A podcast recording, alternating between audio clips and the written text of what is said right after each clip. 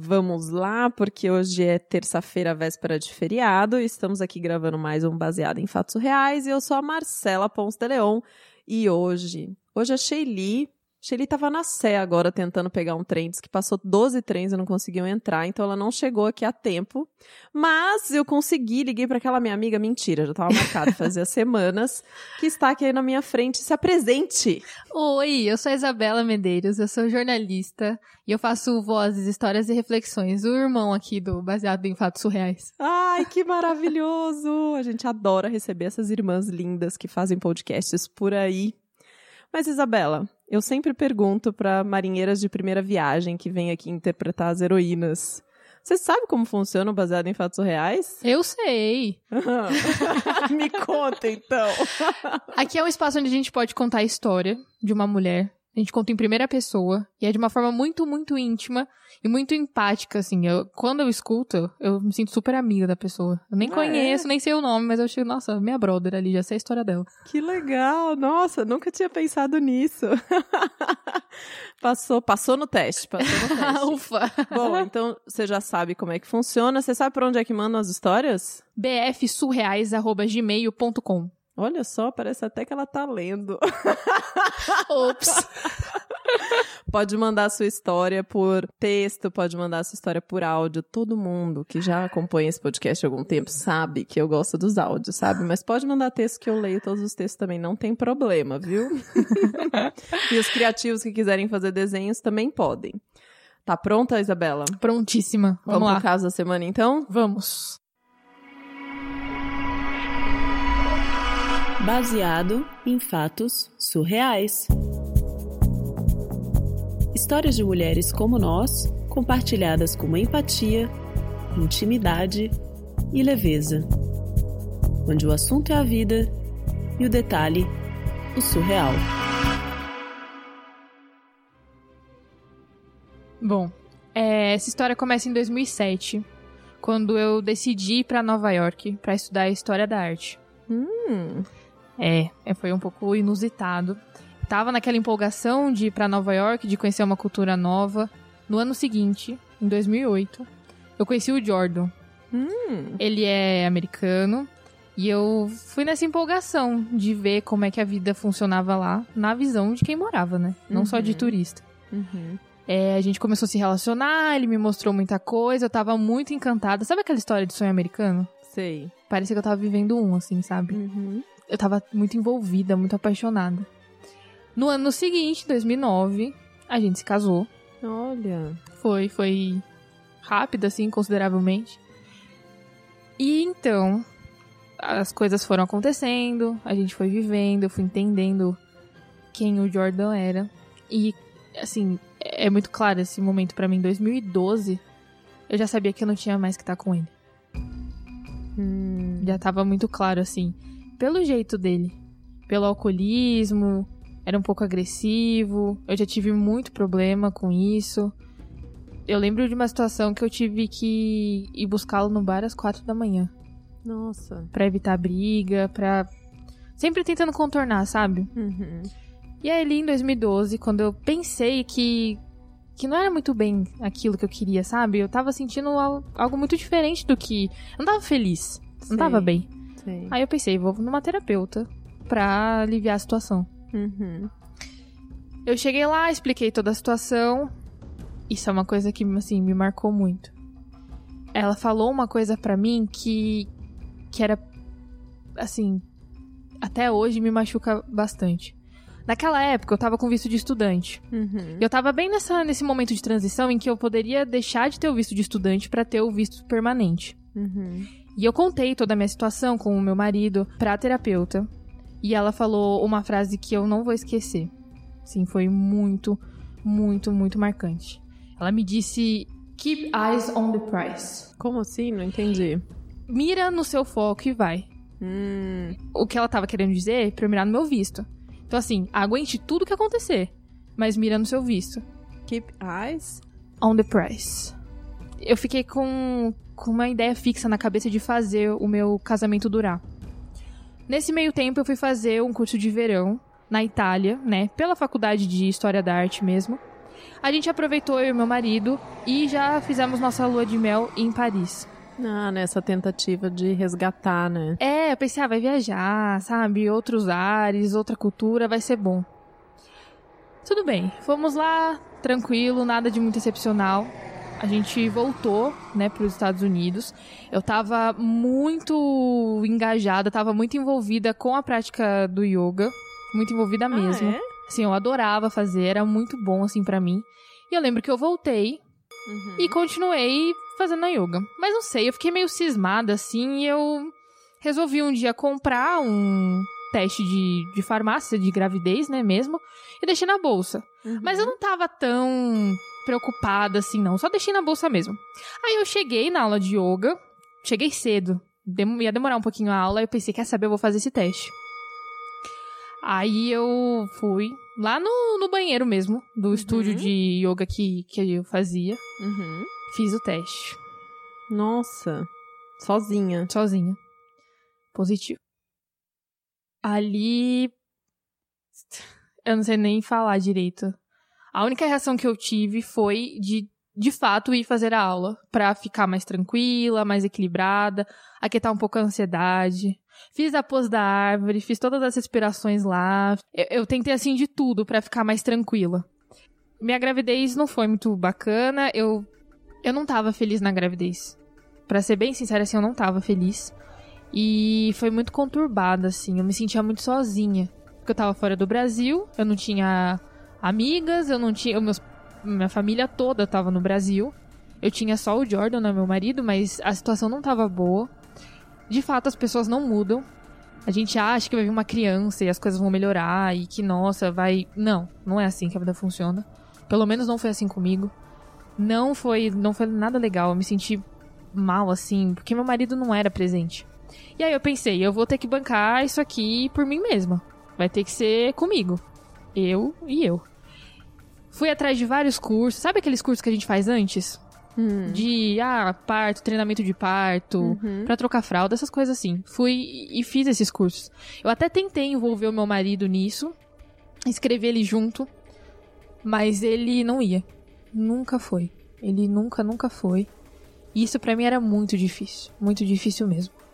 É, eu lembro que eu vim pro Brasil em um, pra um chá de bebê que tava sendo organizado aqui pela minha família. E ele ficou alterado, sim, só queria saber do dinheiro pra comprar a droga que ele precisava naquele momento. Ele não, não tava muito preocupado com aquele meu momento, sabe? De ser mãe, do meu corpo tá mudando, e de receber uma criança e de se preparar pra vir essa criança. Não, não tinha nada disso na cabeça dele, nada. E eu, cada vez eu ia me sentindo pior, assim, sabe? Não, não foi nada legal, e, e até que eu pensei, o que, que eu tô fazendo da minha vida aqui? Porque o que que tava acontecendo ali? Eu não queria que as coisas fossem daquele jeito. Eu não me imaginava assim, no momento de ser mãe, passando por toda aquela situação. Uhum. E fazer a pergunta, o que estou fazendo na minha vida, pra mim já tava tudo errado, assim, sabe? Foi muito difícil. Inclusive, o meu parto foi muito difícil. Foi uma questão de vida ou morte. E eu tive muito problema, eu tive que receber sangue. Foi bem complicado. Eu demorei pra ver a minha filha quando ela nasceu. Ah, é. Eu lembro que ela nasceu assim, numa. Acho que era uma quarta-feira. Por toda essa complicação que eu tive no parto, ficaram com medo de eu causar algum problema pra bebê, é? né? E aí eu só consegui ver a- o meu bebê no sábado. E pra mim, assim. deve ter sido muito difícil, né? Foi, porque eu tava ali desamparada. Eu não tinha mãe, eu não tinha amiga, eu não tinha meu marido, eu não tinha ninguém, eu tava passando por aquela situação. Foi muito complicado. Ah, Inclusive, a, a minha filha nasceu é, antes do que eu tava prevendo Prematura. prematura, então ela teve que ficar na UTI neonatal. Eu tava estudando ainda, né, História da Arte, e eu, só que eu tava nas minhas férias. E ela nasceu bem nesse período e eu tinha várias coisas da faculdade pra terminar. Porque, assim, eu precisava me formar. Já tinha passado muito do tempo. Eu tava, assim, quase desacreditando que eu consegui me formar. Então eu precisava batalhar por aquilo também, né? Não, não dava pra parar tudo por conta do parto. Eu precisava de ajuda. Foi aí que aconteceu uma coisa esquisita, assim, na verdade. Eu sempre ouvi muito que quando o filho nasce acontece uma magia. Você olha pra sua criança e, nossa, você sente amor na hora. E é uma coisa que transborda. E que, nossa, amamentar é lindo. E que o parto não dói, que é super tranquilo. Nossa, que coisa. Não foi nada assim comigo. Todos aqueles mitos da maternidade perfeita, né? Que aparece na revista. Todos. na revista. Inclusive, eu já tinha escutado isso em casa. E assim, não foi assim que aconteceu. Hum. Foi muito complicado.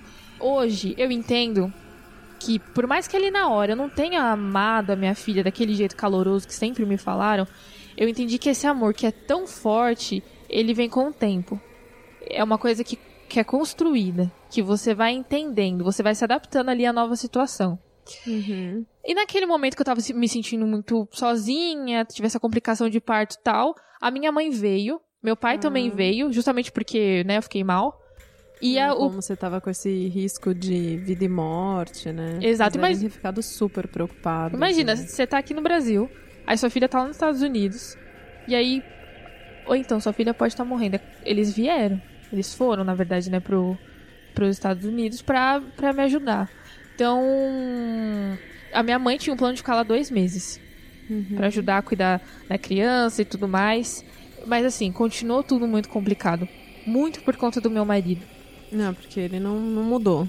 Não mudou. Não mudou. Assim, definitivamente as pessoas não mudam por algo externo. Tem que ser muito pela pessoa, assim, sabe? Uhum. E ele não queria mudar. Uhum. É, minha mãe veio para me ajudar. Eu tive situações difíceis, assim, sabe? Uma delas eu tive que chamar a polícia porque meu marido tava dando problema em casa. Eu fiquei com medo, tive que chamar uma polícia. E a outra que para mim é, é, assim, eu acho que é a pior. Eu tava lendo para minha filha. E ele tava na sala, me xingava de todos os nomes possíveis, assim, foi muito ruim. Eu me senti muito, muito, muito mal. E de novo, eu tava naquela situação de que eu tinha uma filha para cuidar. Eu não queria que ela sentisse aquilo, aquela raiva, né, do pai dela, aquela sensação ruim que eu estava sentindo, e eu me preocupava em dar algo legal para ela. E eu ficava nessa divisão de não ser tratada bem e de querer tratar um novo ser humano bem. Uhum. Então, nos momentos assim que eu que apertava mais, assim, que eu engoli o choro, eu, eu gosto muito de Los Hermanos. Ah, é. E eu cantava Morena pra ela. Você conhece a música? É uma música muito bonita que fala que. de como a gente precisa estar tá em par com Deus. Pra gente ficar tranquila, porque tá tudo bem. Então, na verdade não tava tudo bem. Mas como eu uhum. queria passar outra coisa para minha filha, passar uma outra sensação, passar amor mesmo, eu tentava me agarrar nessas palavras bonitas e cantar isso pra ela. E eu cantava assim todas as vezes que eu me sentia mal, eu cantava isso pra ela, todas as vezes. Assim, se essa música tocar agora, eu vou já voltar para aquela situação, Conectar sabe? Com essa emoção, Totalmente, né? assim, é na hora. Só que assim, no meio desse turbilhão todo da maternidade, eu precisava me formar. A minha mãe não tava mais aguentando ficar em casa o jeito dela não tava batendo com, com as questões do meu marido. E ela falou assim: Ó, oh, filha, eu vou ficar aqui até você entregar o último trabalho da faculdade. Depois uhum. disso eu vou embora porque eu não tô aguentando mais. E foi assim. Eu tive que me virar sozinha. Eu via vídeo na internet, eu procurava PowerPoint, eu pedia pra alguém me ajudar. Porque, de novo, era eu e eu. Ponto. Uhum. Não tinha mais ninguém. Bom, mas eu fui lá, fiz tudo que eu precisava fazer na faculdade, entreguei tudo e no dia seguinte, a minha mãe foi embora. E aí eu fiquei pensando. A minha referência é a minha família. Uhum. Olha, minha mãe, ela saiu do Brasil, né? Foi para os Estados Unidos para cuidar de mim. Uhum. Depois de velho, eu tinha. Naquela época eu tinha acho que uns 20 e poucos anos, uns 25, 27 anos até hoje tinha esse cuidado, sabe? E eu queria ter isso com a minha filha. Eu queria que a minha filha entendesse que o mundo é desse cuidado. O normal, o natural é ter esse cuidado. Uhum. Não é ser tratada mal, assim, sabe? Uhum. E eu, isso, assim, me prendia muito, que eu precisava passar isso pra ela, eu precisava passar isso pra ela. Até que eu consegui força. Bom, já tava me formada, eu já tinha passado alguns perrengues e eu consegui mais força ainda para pedir o divórcio. Olha só. É, foi em 2015 isso. Então já tinha dado todo o prazo do green card? Já, não, isso tudo eu já tinha resolvido. E aí, 2015, em um mês eu me separei. No mês seguinte eu me mudei de casa. Mulher. Foi bem difícil, era um lugar muito pequeno comparado ao lugar que eu vivia antes. Então, eu me mudei junto com a minha filha, junto com o Flocos, o nosso cachorrinho, e uma cama. A gente só tinha uma cama. Mas foi ali que eu me construí, assim, sabe? Era, eu precisava fazer isso para me sentir melhor.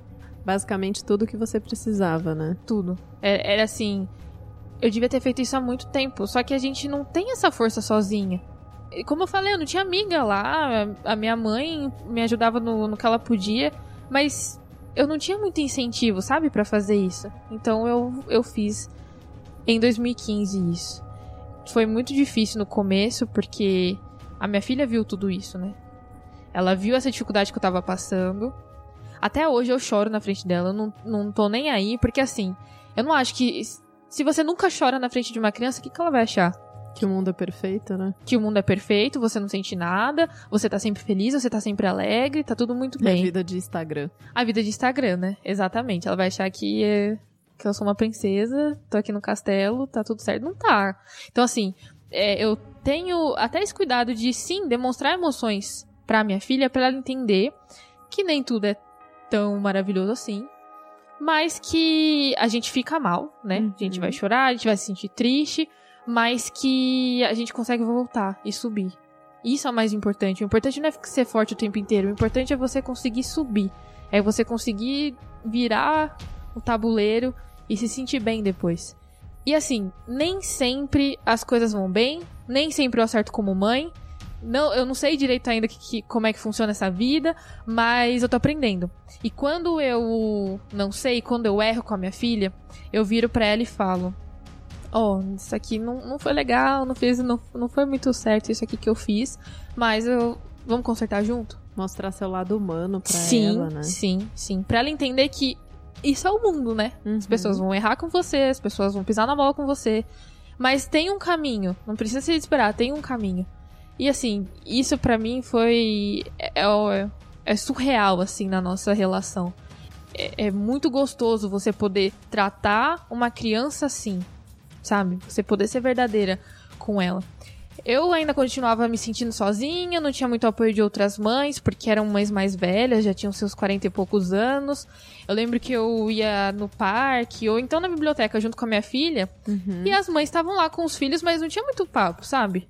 Elas tinham outra rotina, tinham, já tinham passado por outras coisas, não, não tinha muito a ver. Eu fiquei bem sozinha, assim. Só que aí em 2017 eu achei um grupo de mães que tinham tido filho há uns 5 anos. Ah, que Que é- regulava com a sua filha, sim, né? sim, se regulava bem. Ali eu me encontrei, assim, sabe? Ali eu pude ser eu, eu pude falar dos meus problemas, eu encontrei apoio ali. Sei. E hoje, mesmo já tendo voltado pro Brasil, foi minha família. Uhum. Eu sou muito, muito, muito grata a todas as mães que me acolheram, que me escutaram, que compartilharam as histórias também, porque eu não sei o que, como eu teria ficado, sabe, mais tempo ainda assim, se sentindo só, se sentindo mal. Não, eu pude encontrar mães que me ajudaram nesse percurso todo, sabe? Então isso é muito legal. Eu de verdade sou muito, muito, muito feliz por isso. Pra mim assim foi um alento. Que eu, eu precisava disso, sei lá, desde 2012, 2013, em 2017, finalmente eu consegui, sabe? Foi muito, muito bom. E ali eu percebi que eu recebi apoio de outras mães que não conviveram comigo tanto tempo, não eram minhas amigas de infância, nada disso, mas elas decidiram me apoiar. E eu relembrei de quando a minha mãe também teve que me apoiar. Então eu era uma mãe recebendo apoio de outras mães e da minha mãe. Uhum. Olha só essa relação legal na maternidade, né? Não é tudo lindo, maravilhoso e não, não é, mas tem um seu lado que também é muito gostoso e que é muito amoroso e que tem muita compaixão envolvida ali, sabe? É muito fraterno, é um sentimento muito, muito fraterno. Eu fui experimentando esse amor, essa, esse preenchimento e eu falei, ah, ó, cansei da solidão. Cansei, não quero mais isso pra mim, eu sei que existe outra coisa. Lá no Brasil eu tenho uma família que é muito amorosa, a gente fica muito junto. A gente vai almoçar na casa da minha mãe, todo mundo se encontra, reúne, brinca, conversa.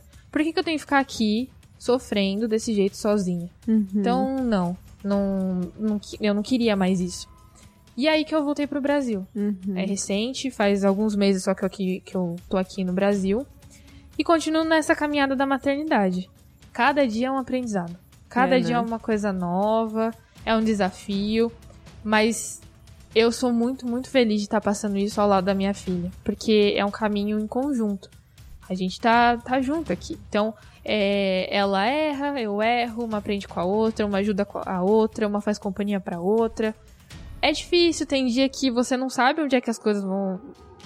De onde você vai tirar força, você não sabe para onde as coisas vão, você não sabe o que, que vai acontecer, porque além dos seus problemas, seu filho tem que trocar de escola, e aí não tem adaptação, e aí você precisa arrumar um novo emprego aqui.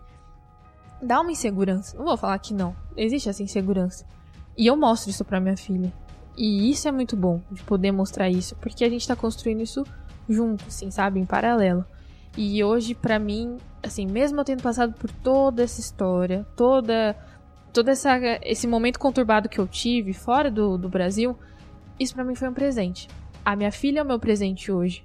Literalmente o meu presente, mas também é a melhor coisa que eu podia ter, sabe? É uma graça enorme, assim. Ela é tudo para mim. Absolutamente tudo. E ela tem um carinho pelo pai, né? Pelo Jordan. Ela, ela gosta muito dele, ela fala bastante dele. E eu entendi que eu não posso tirar isso dela. Porque o amor é dela. O que eu tinha com ele é outra coisa, mas o amor é dela. Eu não posso, sabe? Privar ou acabar com uma coisa que é bonita dela, para ele, pelo menos. Uhum. Então eu sinto que essa parte eu já tenho conseguido encaixar melhor, assim, sabe? Entender é, que ele ainda é o pai dela. Entender que, que eu também tenho um amor por a história que a gente viveu, com algumas coisas que são, são delicadas, não são tão legais, mas que me fizeram ser exatamente quem eu sou hoje, que me tornaram o que eu sou hoje, de ser forte, de, de sabe, ir para cima e de ter melhorado muito a minha autoestima, muito, muito mesmo. Então assim, é uma história que que sim, ela é muito complicada e talvez não seja as mais bonitas, sabe? Talvez essa história não vai ter num livro, talvez não vai ter num programa de TV, mas pensar que eu passei por tudo isso é muito bom. E pensar que eu sou mãe e que eu posso ajudar minha filha quando ela precisar, assim como eu recebi a ajuda da minha mãe e de outras mães, é, é maravilhoso, maravilhoso.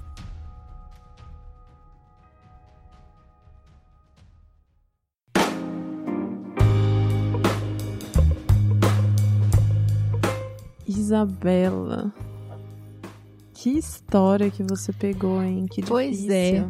Eu fiquei chocada.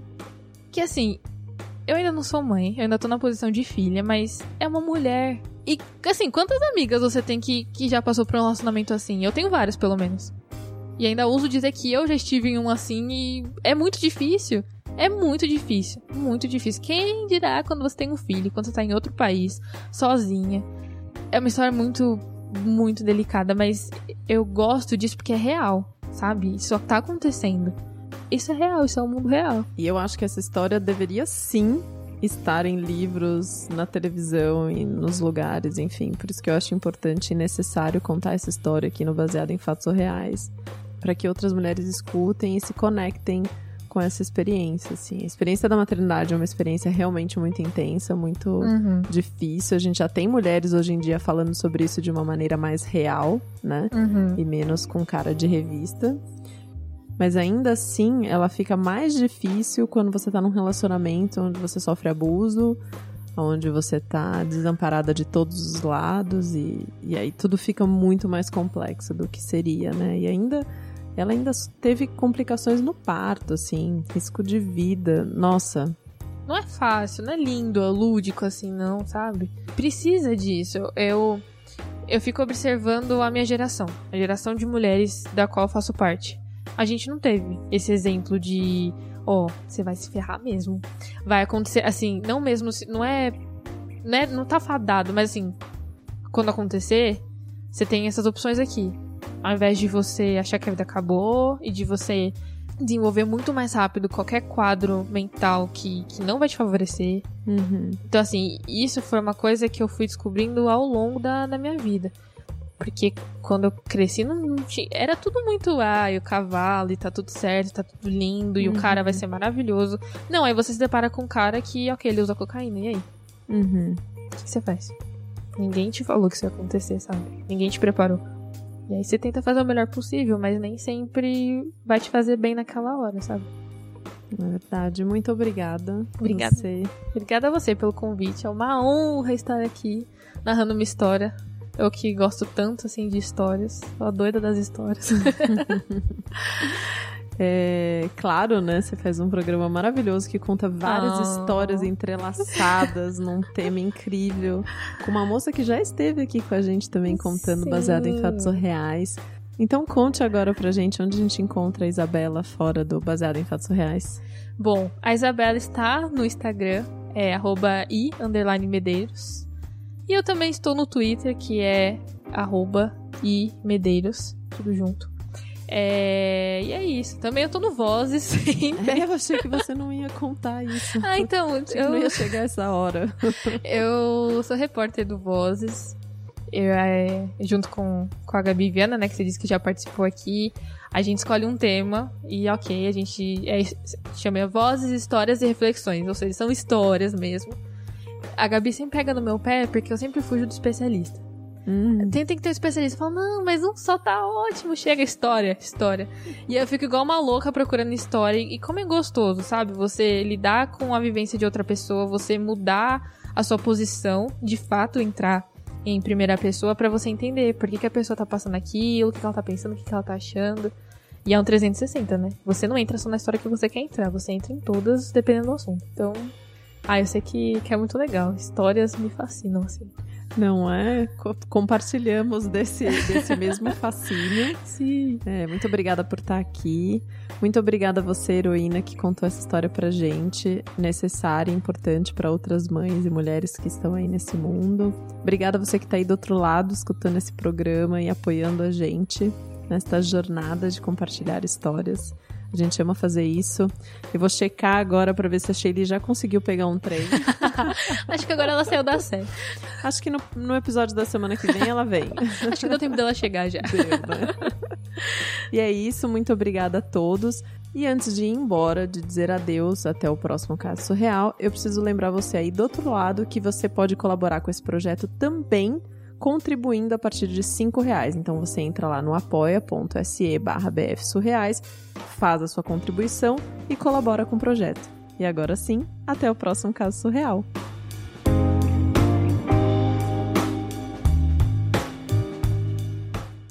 Acompanhe Mulheres Podcasters.